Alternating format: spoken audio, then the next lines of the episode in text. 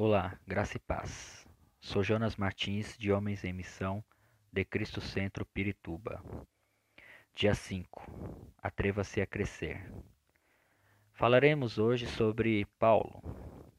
O apóstolo Paulo dispensa apresentações.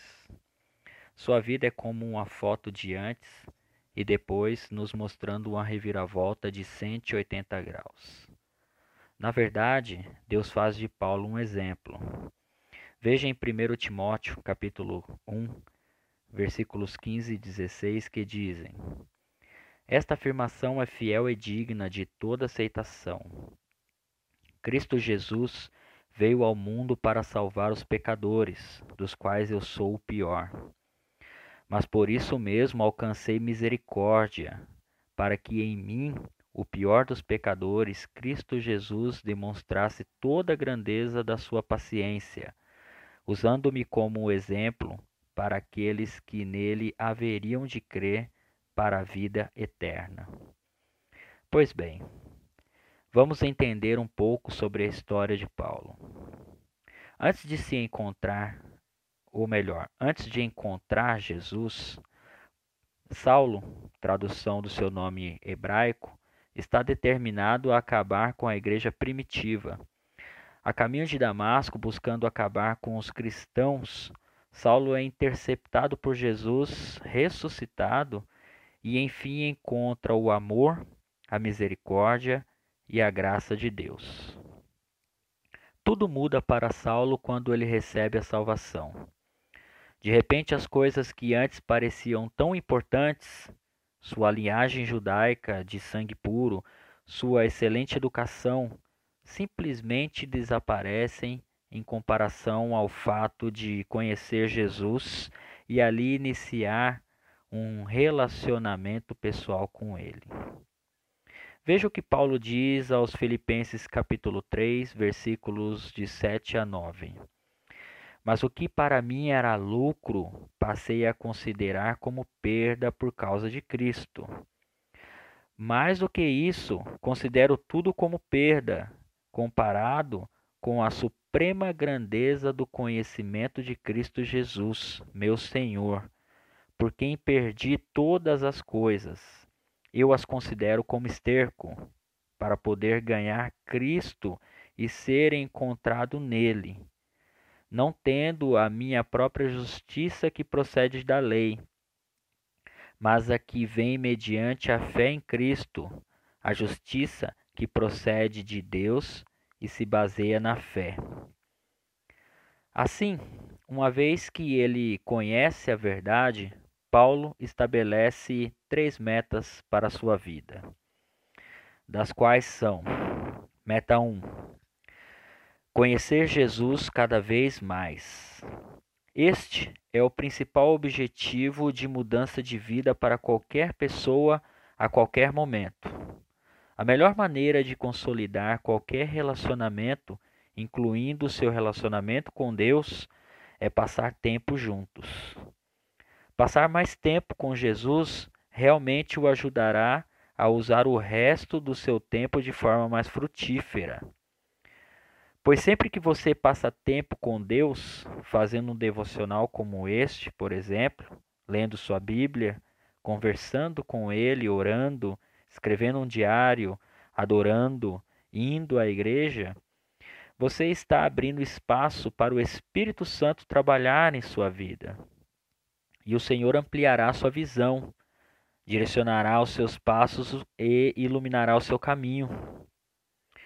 Assim, na segunda meta, Paulo diz que devemos ser como Jesus. Tornar-se como Jesus é um objetivo de salvação.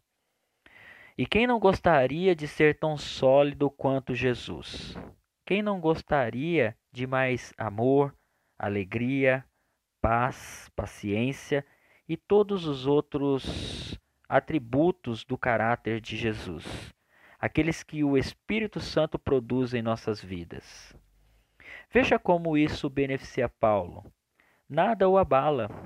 Ele tem alegria e paz nas piores circunstâncias possíveis.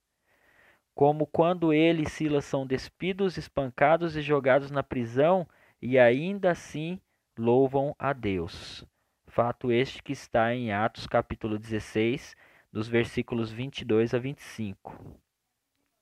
Veja bem, quanto mais você praticar ser essa pessoa, rápido para perdoar, lento para se irritar, firme, fiel, generoso e etc., mais você realmente se tornará de fato.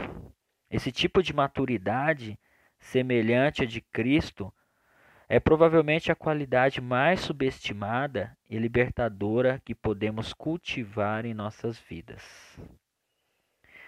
Meta 3: Alcançar tudo o que Deus tem como meta ou missão para ele.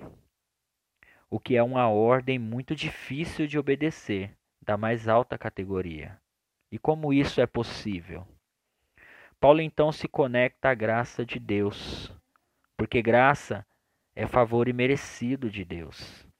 É também o poder sustentador e capacitador do Espírito Santo que está disponível para nós. Basicamente, a graça de Deus cobre esse trecho entre o que podemos fazer com nossa própria força e o que Jesus tem para nós fazermos em seu plano incrível para as nossas vidas.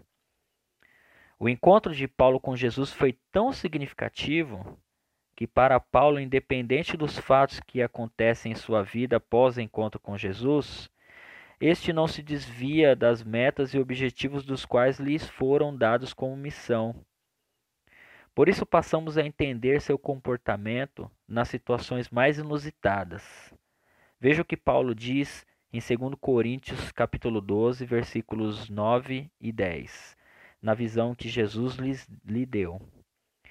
Mas ele me disse: Minha graça é suficiente a você, pois o meu poder se aperfeiçoa na fraqueza. Portanto, eu me gloriarei ainda mais alegremente em minhas fraquezas, para que o poder de Cristo repouse em mim. Por isso, por amor de Cristo, regozijo-me nas fraquezas, nos insultos, nas necessidades, nas perseguições, nas angústias.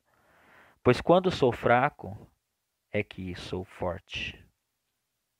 Pois bem, diante de tudo isso, o que Paulo nos diria se estivesse aqui hoje? Talvez ele dissesse: Você pode não ter começado bem na vida, mas pode terminar bem. Jesus tem um plano muito maior para você hoje do que qualquer plano que você poderia alcançar por conta própria em toda a sua vida. Viva uma vida que transborde o reino de Deus. Lute a boa luta, termine a corrida e, principalmente, tenha fé. Se você compreendeu essa mensagem, ore comigo assim. Senhor Jesus, me ajude a estabelecer metas que me direcione a tornar o teu reino soberano em mim. Mesmo que para isso seja necessário uma reviravolta de 180 graus na minha vida, pois creio que somente a tua graça me basta. Por isso, me ajude nessa corrida, Senhor. Se aperfeiçoe em mim, para que um dia eu consiga chegar à estatura do varão perfeito, porque creio que neste dia é o dia que vou me encontrar contigo. Amém. Que Deus os abençoe.